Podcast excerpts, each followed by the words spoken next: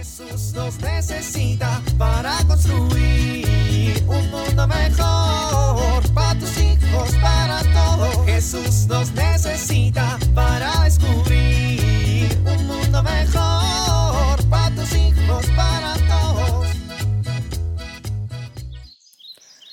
A ver, el mapa dice que tenemos que dar una vuelta a la derecha. ¿Por qué no me dejas llevar el mapa? Porque hace cinco minutos nos llevaste al baño de niñas. El mapa dijo que entráramos al baño de niñas. Lo traías al revés. Ay, bueno, mi mamá dice que todos los caminos nos llevan a Roma.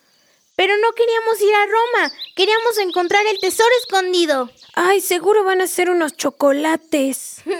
pues qué rico. Pues para lo que nos está costando conseguirlos, mejor nos hubiéramos escapado a la tiendita.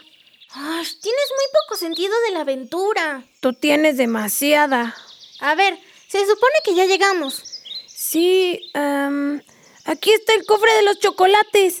¡Qué emoción! Sí, qué emoción. Mira, estos chocolates me encantan. A mí me dan chorrillo.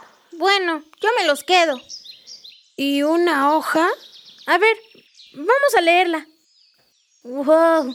Es un pasaje bíblico. ¡Guau, guau! El reino de los cielos es como un tesoro escondido en un campo. El hombre que lo descubre lo vuelve a esconder. Su alegría es tal que va a vender todo lo que tiene y comprar ese campo. El reino de los cielos se parece también a un negocio que se dedica a buscar perlas finas. Si llega a sus manos una perla de gran valor, se va, vende cuanto tiene y la compra. Mm, mm, no están tan malos, ¿eh? Mm. ¿Quieres? ¿Te das cuenta qué importante es el reino de Dios en nuestra vida y en la fe? Mm, Simón. Esto sirve para sentirnos motivados a trabajar por el reino de Dios y hacerlo presente viviendo sus valores. Gaby, ¿Qué?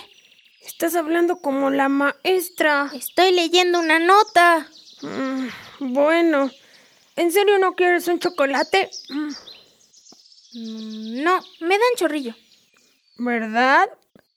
Pero este tesoro que encontramos es mucho mejor que cualquier dulce. Sí, sí, como quieras. Bueno, vamos a decirle a la maestra que encontramos el tesoro. Ay, sí, pero... mm, Espera, que tengo que ir al baño.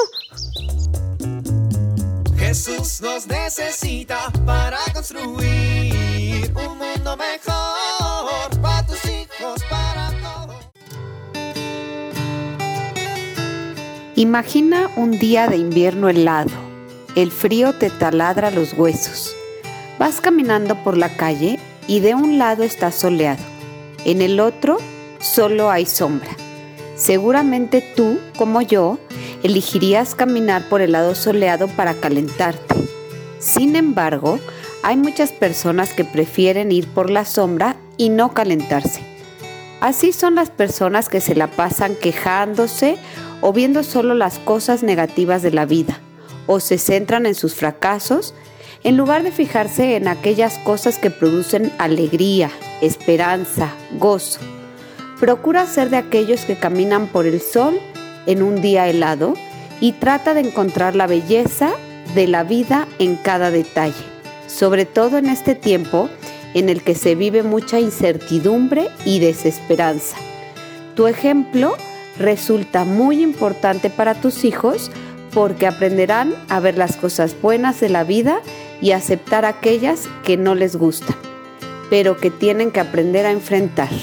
Soy Pilar Velasco.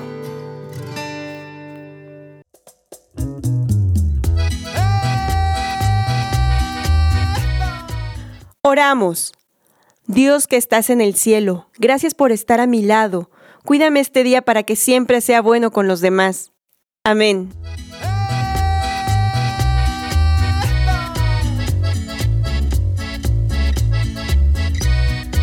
Jesús nos necesita para construir.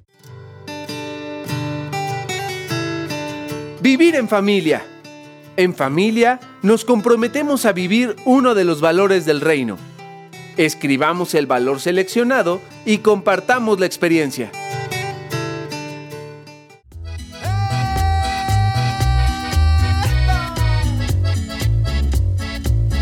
Te invitamos a compartir y dialogar este encuentro de la serie Mi Catecismo Parroquial con tu familia. RCP es un programa de PPC México al servicio de las comunidades parroquiales. Hasta la próxima para tus hijos, para